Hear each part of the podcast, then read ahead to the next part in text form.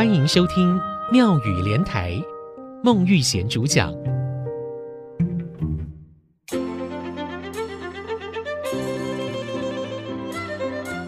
一粒田螺九碗汤，三粒田螺一暗羹。哎，你看，我刚买了一本最近很红的畅销书，哎，这本书我也听说了，好多媒体都有帮他打书，哎，让我先睹为快好吗？好啊。我先借你看，不过你看完之后记得要跟我心得分享哦。嗯，好。唉，这本书我看完了，我觉得整本书图片太多，文字论述的部分又没什么内涵，唉，蛮令人失望的，有点夸大不实哎。哈，听众朋友您好，一粒田螺九碗汤，三粒田螺一暗羹。这句台湾俗语是早期传统社会农村生活困苦的写照，但是后来引申为比喻一个人不论讲话、做事或者写文章，都喜欢吹牛、夸大、不实在。同时，这句话也可以拿来比喻没有趣味或是没有味道。一粒田螺九碗汤，三粒田螺一暗羹。一粒、三粒是计算数量，一粒。三粒，餐雷就是田螺，高碗汤九碗汤，即暗羹。暗羹它是陶制的瓮，以前没有冰箱的时代，为了保存食物，就会使用腌制的方法，把食材腌制在陶瓮里面。那种腌制酱菜的陶瓮，台语就称为暗羹，国语叫做酱缸。我自己是没有吃过田螺啦，不过听老一辈的人说。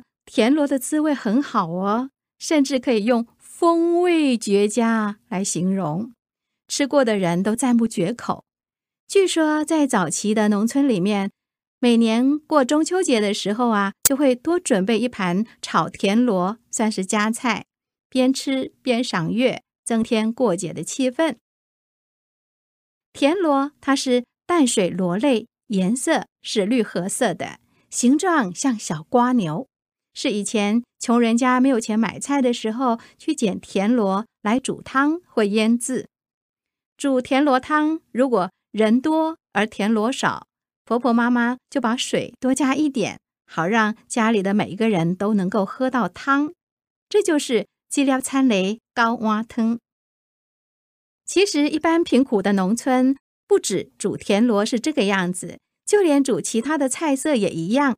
只求让家里的每个人都能够吃饱肚子，食材不够的时候呢，就多加水。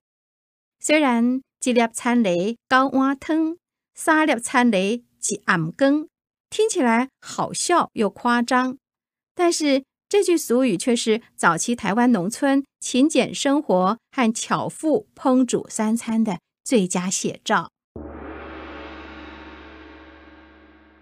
现在的环境都被污染了，早就看不到田螺了。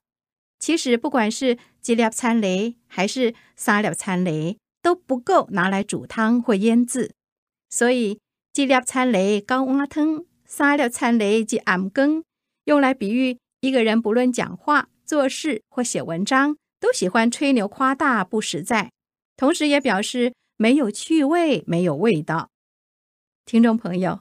我们的祖先呢，在田里耕种的时候，看到小小的一粒田螺，也能够体会出一番人生大道理。不仅跟大自然密切融合，有观察入微，处处充满生活智慧，实在很令人敬佩呢。